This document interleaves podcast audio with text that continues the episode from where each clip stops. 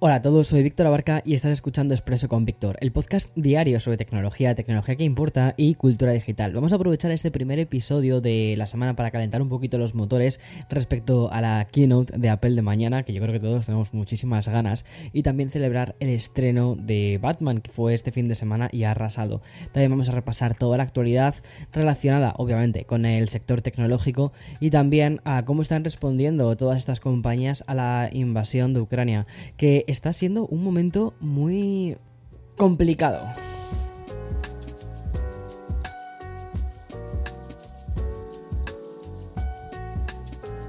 Bien, pero antes de empezar vamos a dar paso al sponsor del podcast y continuamos.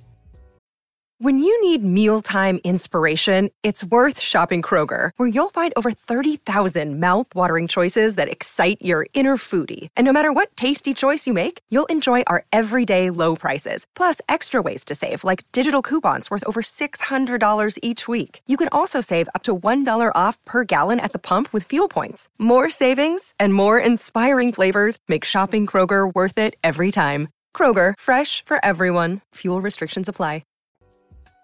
No sé a ti, pero a mí me gusta empezar la semana con buenas noticias. Es como que es algo que necesito, ¿vale? Con algo que podamos celebrar. Aunque sea mínimamente, por favor. Así que vamos a por la película de Batman. Que como era de esperar, ha conseguido el mejor estreno de lo que llevamos en este 2022. Y aunque es pronto para asegurarlo, porque aún eh, queda algún blockbuster de Marvel por llegar, seguramente se quede con ese récord para el resto del año. The Batman ya ha sumado en su primer fin de semana 128,5 millones de dólares en Estados Unidos y aún más y mejor, la taquilla internacional ha respondido a lo grande con una recaudación de 120 millones, sumando los 74 países donde también se ha estrenado. Aunque no soy mucho de matemáticas, ¿vale? La suma es muy fácil. The Batman ya ha recaudado 250 millones de dólares, que es una muy buena noticia para los cines que lo han pasado tan mal después de la pandemia. Y bien, hay que recordar que la película es larga, es larga, pero larga, o sea, dura 3 horas. Pues, como te digo, un metraje muy largo para ser una película de superhéroes. Pero más que una peli de superhéroes, es que, o sea, olvídate de eso, o sea, no es una peli de superhéroes como tal, ¿vale? Según las primeras críticas y como te dije en el expreso del viernes, parece que este Batman de Robert Pattinson está inspirado en Kurt Cobain, ya sabes, el líder de la banda Nirvana. Y respecto a su aspecto visual y todas las reviews, además hablan del parecido con el cine de David Fincher, que es el director de La Red Social, una peli que a mí personalmente me encanta, Seven, que me marcó muchísimo, y también Zodiac. Zodiac me gusta un poquito menos, pero está bien. Y mm, con todas estas películas es con las que se está comparando The Batman. O sea, es que son pesos pesados, como te digo, nada de, de, no, es una peli de superhéroes, olvídate, no es una peli de superhéroes, es, es un peliculón, punto.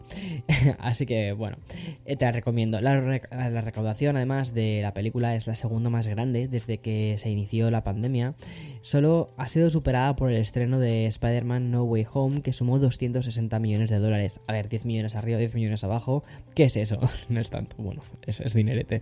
Pero bueno, en estos términos ya pues oye, estas cifras también hay que celebrarlas por eso mismo, porque está, o sea, indican un poco el, fin, ¿no? De que estamos saliendo de todo esto y de que parece ser que estamos poquito a poco recuperando cierta normalidad respecto a la pandemia. Y por último, también quiero destacar que The Batman es la primera película de Warner que se estrena de manera exclusiva en los cines. Desde Tenant, en agosto del ya lejano 2020, el estudio estaba realizando lo típico de hacer estrenos simultáneos que afectaban mucho a los cines. Eso sí, te recuerdo que en 45 días va a llegar a HBO Max, al menos en Estados Unidos. Bien, y tras celebrar estas cifras de, de Batman, una cosa que no te he dicho, perdona. Eh, yo soy súper fan de Batman, ¿vale? O sea, es mi superhéroe favorito. Creo que te lo. Sí que te lo he dicho, yo creo que esto Te lo dije en un blog, es verdad, me acabo de acordar. Te lo dije una vez en un blog. Que Batman es mi superhéroe favorito porque no es un superhéroe, sino que realmente es un. Eh, no diría héroe, sino es una persona que es muy friki está llena de gadgets y que eh, utiliza estos gadgets para hacer el bien, según él entiende el bien, ¿vale? Pero bueno, eso es una cosa que admiro mucho de este personaje, que no nace con superpoderes, ¿vale? O sea, no, no nace con ningún talento especial. Lo que nace, bueno, nace con dinero, porque nace en una familia de multimillonarios, pero decide eh, utilizar ese dinero para eh, intentar sembrar el bien en las calles de Gotham. En fin, ya está, aquí ya he tenido mi pequeña nota eh, friki del día, puedo continuar. bueno, como te decía, después de celebrar ¿no? este estreno de Batman, me toca entrar en modo hype porque toca seguir preparándonos para la gran cita de mañana, que es la primera Apple Keynote del año. ¡Qué ganas, ¿no? O sea, yo tengo muchísimas ganas, no sé tú, pero yo estoy como súper emocionado a ver qué cosas nos tienen que presentar, aunque hay muchos rumores, hay muchas expectativas, hay muchas tal. Bueno, voy a aprovechar un poco eh, que en el episodio del pasado jueves eh, teorizamos algunos posibles anuncios, pero hay otro, hay otro lanzamiento que está copando también todos los rumores. Y es que en este evento, que lo han titulado... Ay, que me quedo sin voz. Perdona, lo han titulado Peak Performance, podría traernos una pantalla de próxima generación. Este monitor en cuestión podría recibir el nombre de Apple Studio Display y vendría a ser el sustituto del ya clásico Thunderbolt eh, Display. Los rumores, ¿vale? Como esto siempre sucede, ya situaban a la compañía desarrollando un monitor desde el año pasado. Sé que había bastantes rumores en plan hmm, parece que Apple está haciendo más cositas, monitores y tal. Y aunque no se espera para el primer evento del año, quizás mañana Apple coge y nos sorprende con esto. Quién sabe. De todos modos, sí que tendría bastante sentido porque actualmente tenemos el monitor grande, ¿no? El, XDR display, que es como mm, súper chachi, súper genial, pero también es súper caro. Y muchísima gente, entre ellos yo incluido, me cuesta mucho justificar el gastarme 6.000 dólares o 5.000 dólares más la peana, porque sí, eh, en, un, en un monitor de esta clase. Que sí que es un monitor profesional y tal, pero oye, quizás no todo el mundo necesita un monitor con una calibración perfectamente profesional. Te vale una cosa un poquito más baja. Y cuando buscas en el mercado de monitores a ver qué cosas hay, hay mucho, pero no creas que cuando subes de resolución hay tantas cosas. Y eso es un poco lo que parece ser que es a donde quiere ir Apple. Porque, mira, algunos medios hablan de un monitor de 27 pulgadas con una pantalla 7K. A ver, lo de los 7K, yo no sé si esto es un poco flipada porque me parece una pasada. O sea, yo creo que con 27K, o sea, a ver, perdona, 27 pulgadas 5K vamos bien. Pero 7K, seguro. Y llevaría un procesador interno que sería la 13. Además, hay otra corriente que dice que eliminaría la posibilidad de que dispusiese de la tecnología mini LED, lo cual haría que bajase un, precio, un poco el precio del, monitor y que por lo tanto llegase a más gente y eh, eso sería, pues, oye, de agradecer. Aunque no creo que sea un monitor económico, ¿vale? No creo que sea un monitor de 300 euros en absoluto, ¿vale? Pero obviamente es un, es un monitor eh, de gama alta, entonces costará un precio de gama alta, pero no creo que tenga un coste de gama profesional, como si que tiene la pantalla XDR. Una cosa intermedia, unos 2.000 dólares para un monitor, un buen monitor, creo que puede estar bastante bien, que al final es un poco lo que cuestan cuando te metes en monitores de este tipo. O sea, a mí mi monitor 5K, el que tengo delante, me costó 1800 pavos, que me parece una pasada, pero claro, también hay que decir que es una cosa que utilizo todos los días varias horas, entonces es importante, eh, o al menos para mí es importante. Pero bueno, hay un, hay un, em, no hay tantos monitores, ¿eh? Cuando te metes en esta gama alta que no llega a ser, a ser profesional, pero que es como buena, un poco mejor. en fin, y voy a dar paso al segundo mm, sponsor del podcast. Bueno, y tras haber repasado lo que más nos ha gustado del mundo tecnológico y relacionado un poquito con la tecnología, eh, la cultura digital y lo audiovisual, vamos a ponernos un poco más serios. Porque la verdad es que tampoco han sucedido, en cuanto a cosas de tech, no han sucedido demasiadas cosas este fin de semana. Bueno, ah, sí, un pequeño super, repaso súper rápido, ¿vale? Parece ser que Samsung eh, ha tenido un, o sea, han reconocido que han tenido un ataque eh, hacker y que han descargado código fuente de los, del sistema operativo de los Galaxy. Vamos a ver en qué termina todo esto, pero bueno, no creo que, que la cosa vaya a ser algo que directamente a los usuarios nos termina afectando muchísimo. Pero bueno, será algo, será algo que tengamos que ver. Y luego otra cosa muy interesante es que la gente que hizo el teléfono Essential. No sé si te acuerdas, pero el Essential fue mi primer teléfono Android al que. Bueno, miento, miento, miento, miento, miento. Mi primer teléfono Android fue el Nexus, ahora que lo pienso. Que de hecho estuve con el Nexus durante bastante tiempo, pasé del iPhone, después pasé a Android con el Nexus y después volví al, al iPhone. Y cuando decidí, no, Víctor, tienes que utilizar también Android, tienes que conocer bien Android porque eh, oye, si te dedicas a esto, a la divulgación tecnológica, tienes que conocer bien este sistema operativo. Y entonces fue cuando decidí ir a por el, em, a por el Essential Phone, que además lo tengo guardado, es precioso, es de cerámica por detrás, o sea, funcionaba súper bien, súper limpio. Em, o sea, no sé, me encantaba, me encantaba la capa de no personalización que tenía, porque era un teléfono muy puro, llevaba un Android muy puro. Y además que recibía las actualizaciones de Android, pero casi de forma inmediata.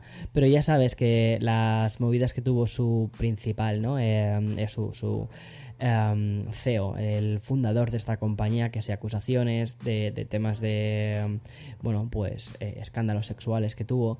Entonces, eso al final rompió la compañía, causó muchísimos estragos y me dio muchísima pena porque considero que el equipo que había detrás, no él, a mí él me da igual, eh, pero la gente que había detrás de ese dispositivo, todos esos ingenieros, toda esa eh, gente que había diseñado ese, eh, esa compañía también, ¿no?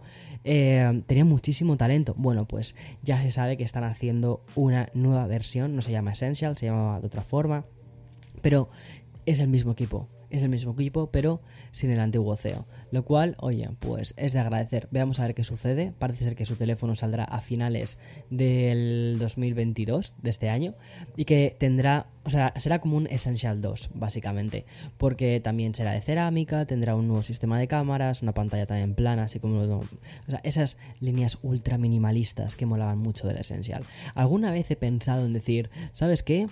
Fuera, no quiero tecnología súper puntera, quiero cosas más bajas, quiero cosas más tal, y decir, me voy con el Essential, que tenía un Snapdragon 800, eh, o sea, no estaba mal, o sea, funcionaba muy bien y estoy convencido que funcionará perfectamente simplemente por el rollo ultra minimalista y decir, venga, va, y vamos a desconectarnos de la vida, vamos a, en plan, disfrutar del sol y no tener una cámara súper potente en el teléfono móvil, pues me hace llevar mi cámara normal. Al final no lo hago nunca, ¿vale? Porque entiendo que también mi teléfono es una herramienta de trabajo, pero que a veces coqueteo con esa idea romántica de tecnología menos ultra puntera. Sí, después recuerdo que me encanta la tecnología y digo, no, quiero lo último de lo último. ¿Por qué? Porque soy así, ya está. ¿Qué quieres que le haga mamá? Soy así. Bueno, y como te estaba diciendo antes, tras repasar un poquito lo que más nos había gustado ¿no? del mundo tecnológico, toca ponerse un poquito serio. Sobre todo porque toca hablar de la relación entre estos mundos y la eh, invasión de Rusia al pueblo ucraniano. Porque desde el pasado viernes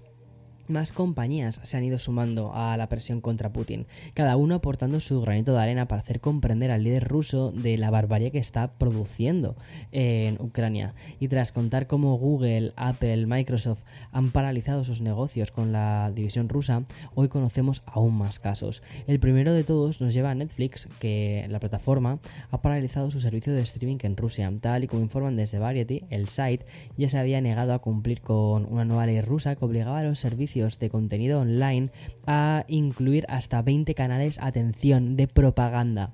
En estos, en estos momentos, ¿vale? Netflix contaba con un millón de usuarios en Rusia, país donde iba a empezar a crear contenido original.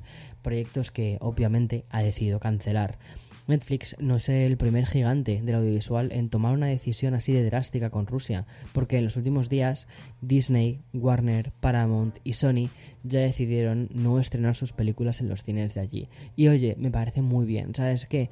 Bueno, el objetivo principal, porque el pueblo ruso está muy desconectado de la realidad. Entonces, cuando empiezan a ver que ya las películas, que ya no hay tiendas de ropa, ya es por qué me refiero, que eh, no pueden ir a comprar un iPhone, que no pueden utilizar los servicios de Google, que no pueden hacer ciertas cosas, dirán, oye, aquí está pasando algo, aquí está sucediendo algo que no me están queriendo contar. Y que empiece poco a poco a haber una presión por parte del pueblo ruso y que digan, oye señor, usted va fuera, que lo que usted está haciendo es una barbaridad.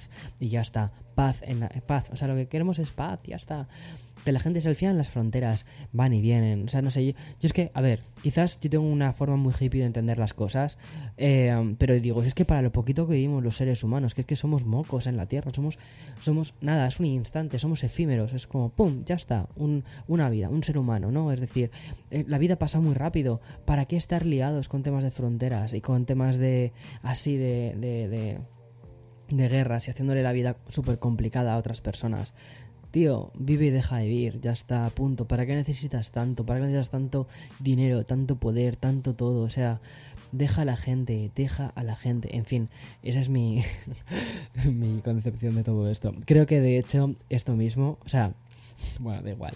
Eh, te iba a decir, cuando, cuando era pequeño también o sea, era igual. O sea, eh, hace, hace, no mucho tiempo estuve, estaba revisando los diarios que escribía de cuando era pequeño porque llevo, no sé por qué, llevo toda mi vida escribiendo, escribiendo movidas, escribiendo mis diarios, escribiendo lo que pensaba y tal.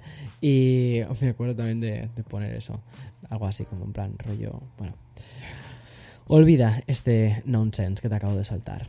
Así que eh, voy a contarte más cosas porque parece ser que Netflix no está siendo la única plataforma de contenidos digital en parar su actividad porque TikTok, que te recuerdo que es de origen chino, ¿vale? Y esto es muy importante, también ha tomado la misma decisión esta misma, eh, esta misma semana, este fin de semana. Ha sido como, ¡pum! Ya está, para. En el caso de TikTok, apelan a esta decisión a una controvertida ley que promulgó hace unos pocos días Putin y es que el presidente ruso atención, aprobó una ley de noticias falsas que incluía grandes sanciones o incluso 15 años de cárcel a aquellos que difundiesen, según él, ¿vale? Eh, textualmente dice información falsa sobre el ejército de Rusia. Es decir, cualquiera que no esté de acuerdo con su invasión podría ser sancionado, básicamente. Eso es el resumen. Con ese telón de fondo, la compañía ha comunicado a través de Twitter que no tiene más remedio que suspender la transmisión en vivo y el nuevo contenido de su servicio. Mientras tanto, hablan de que van a revisar las implicaciones de seguridad de esta ley establecida por Putin. Como ves, cada sector al final está implicándose a su manera en el desagradable conflicto originado por invasión a Rusia, ya sea apoyando a la propia población ucraniana, como bloqueando a Rusia como método de presión que te contaba antes, y Netflix o TikTok no han sido tampoco los únicos, ni creo que van a, vayan a ser eh, los últimos, ¿eh? creo que esto va a ir todavía, va a ser una tendencia y que creo que nosotros los ciudadanos estamos pidiendo en plan de para ya, para ya señor, para ya, y que las compañías están haciendo mucha presión, están también presionadas a su vez para que paren sus servicios. Pero bueno, lejos al final de nuestro sector más tech, Hemos sabido que, por ejemplo, Visa o Mastercard suspenden sus servicios en Rusia e incluso PayPal se ha desmarcado con una carta enviada al gobierno ucraniano comunicando que condena la violenta agresión militar y en, solidaridad detiene su actividad en Rusia. Me parece muy fuerte, me parece que estamos ante un punto, un punto de cambio complicado, difícil pero que yo creo que es muy importante que nos mantengamos como seres humanos, ¿no? Más unidos que nunca. Y que al final es eso, que, que, avanzamos hacia adelante. O sea, yo creo que una cosa muy guay de este podcast y de la comunidad que tenemos es que, o sea, yo a ti, al menos como te veo, como te imagino, ¿vale?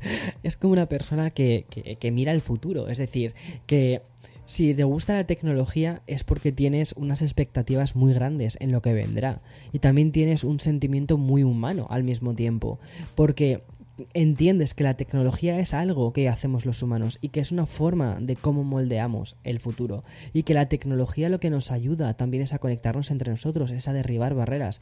Yo estoy aquí en Nueva York, ¿vale? Desde mi casa y tal, desde mi eh, pequeño estudio, grabando, pero tú desde cualquier otra parte del mundo estás escuchando esto, estás conociendo lo que tengo que contarte y estás viendo en cierta medida una, estás abriendo, eh, como te digo, en cierta medida una pequeña ventana, ¿no? A mi mundo que se convierte también en tu mundo. Y a mí me pasa, por ejemplo, con otros creadores de contenido de Argentina, de Chile, de Perú, de México, que veo sus contenidos y digo, wow, pues mira, voy poco a poco conociendo también otras perspectivas o eh, algunos youtubers japoneses que aunque no entiendo el idioma, pero oye, veo los subtítulos y en cierta medida me mola porque digo, es que, fíjate, me está enseñando cómo es ir de compras en Corea del Sur, eh, en tal sitio. no sé, me parece una pasada me da la sensación de que el mundo realmente está mucho más conectado y es mucho más pequeño de lo que esta gente, y bueno, sobre todo, y está mucho más unido, de lo que esta gente, estos, estos Putins de turno, ¿no? Nos quieren hacer creer. Todos somos mucho más iguales de lo que, de lo que, eh, de lo que somos, y, o sea, de lo que pensamos que somos porque al final nuestra esencia es la misma. Bueno, y la semana pasada, madre mía, estos podcasts me están saliendo larguísimos. La semana pasada eh, te conté que estaba pensando en abrirme un Twitch, ¿no? Finalmente he decidido no hacerlo, ¿vale? Eh, o al menos no de momento. Y básicamente es porque quiero centrar mi contenido, mis esfuerzos en toda la parte de, de YouTube hacer mi podcast diario, que es este, Expreso con Víctor, y hacer mi podcast semanal, Café con Víctor, junto con la newsletter de Café con Víctor. Entonces, creo que son demasiados contenidos, demasiados frentes abiertos para, para, para mí solo, en cierta medida, aunque hay personas que me ayudan a poner todos estos contenidos en orden y lanzarlos ahí, pero al final tengo que ser yo el que se pone delante del micro o el que se pone delante de la cámara para soltar todo esto, ¿no? Y creo que es importante que mantenga un foco y que sepa dónde están realmente las, las pequeñas eh, decisiones importantes y dónde me siento cómodo para hablar contigo. Cuidado, no significa que no vaya a hacer nunca jamás un Twitch o que no vaya a hacer un directo. Creo que sí, pero creo que existen muchos otros canales para hacer directos donde no estoy tan comprometido a mantener una eh, regularidad como la que sí que solicita Twitch como plataforma. Twitch ya sabes que funciona bien si todos los días haces un directo, pero yo no me veo capacitado para hacer todos los días un directo tanto por tiempo como por energía, como por talento, te lo voy a decir así, o sea, como por talento. No me considero una persona tan talentosa como para estar todos los días haciendo un directo y sabiendo qué es lo que puedo transmitir y mantener una audiencia, mantener un, un, engage, un engagement. Entonces, creo que tengo que centrarme en lo que se me da bien, que es comunicar, hacer vídeos en un formato más cerrado y hacer mis podcasts, que es un poco mi, freestyle, como si lo quieres ver así, y de vez en cuando sí hacer algún directo que se verá en, Instagram o quizás alguna vez lo haga en TikTok, que oye, TikTok está yendo bastante guay, ¿eh? Y, también en, en, YouTube quizás tendría que explorar un poquito más la parte de los directos en YouTube, ¿verdad? Aunque es que me da un poco de miedo, ¿eh? A explorar cosas en YouTube, porque probé los reels, o sea, los shorts Hice ayer, por cierto, un episodio eh, de Café con Víctor justo sobre esto. Me salió un poco rana el tema de los shorts y ya desde entonces estoy como, uff, espera, no experimentes demasiado con esta plataforma, deja las cosas como están, si funcionan las cosas, déjalo, que luego empiezas a tocar cosas y te empiezan a fallar los vídeos. Entonces, eh, no sé, no sé qué haré, no sé qué haré. Bueno, que tengas un feliz día si has llegado hasta aquí con este pedazo de podcast que te acabo de hacer de 20 minutacos. Eh, pues felicidades, ten un buen día. Y mm, si te apetece y estás en the mood, ¿vale? Ya sabes que nunca te lo pido, nunca digo esto, pero si te apetece, deja un comentario positivo eh, en, en, o deja un comentario en Apple Podcast o en Spotify o donde quieras, eh, o si quieres escribirme en Twitter, que tengo Twitter otra vez. Eh, diciendo qué te parece el podcast. Me ayuda mucho, me ayuda mucho a conocerte. Porque creo que de verdad esto, o sea, me encantaría que esto fuese más bidireccional. También conocerte a ti. Eso sería fantástico y maravilloso. Bueno, eh, mañana más y mejor. Chao, chao, chao. Disfruta del día. Chao.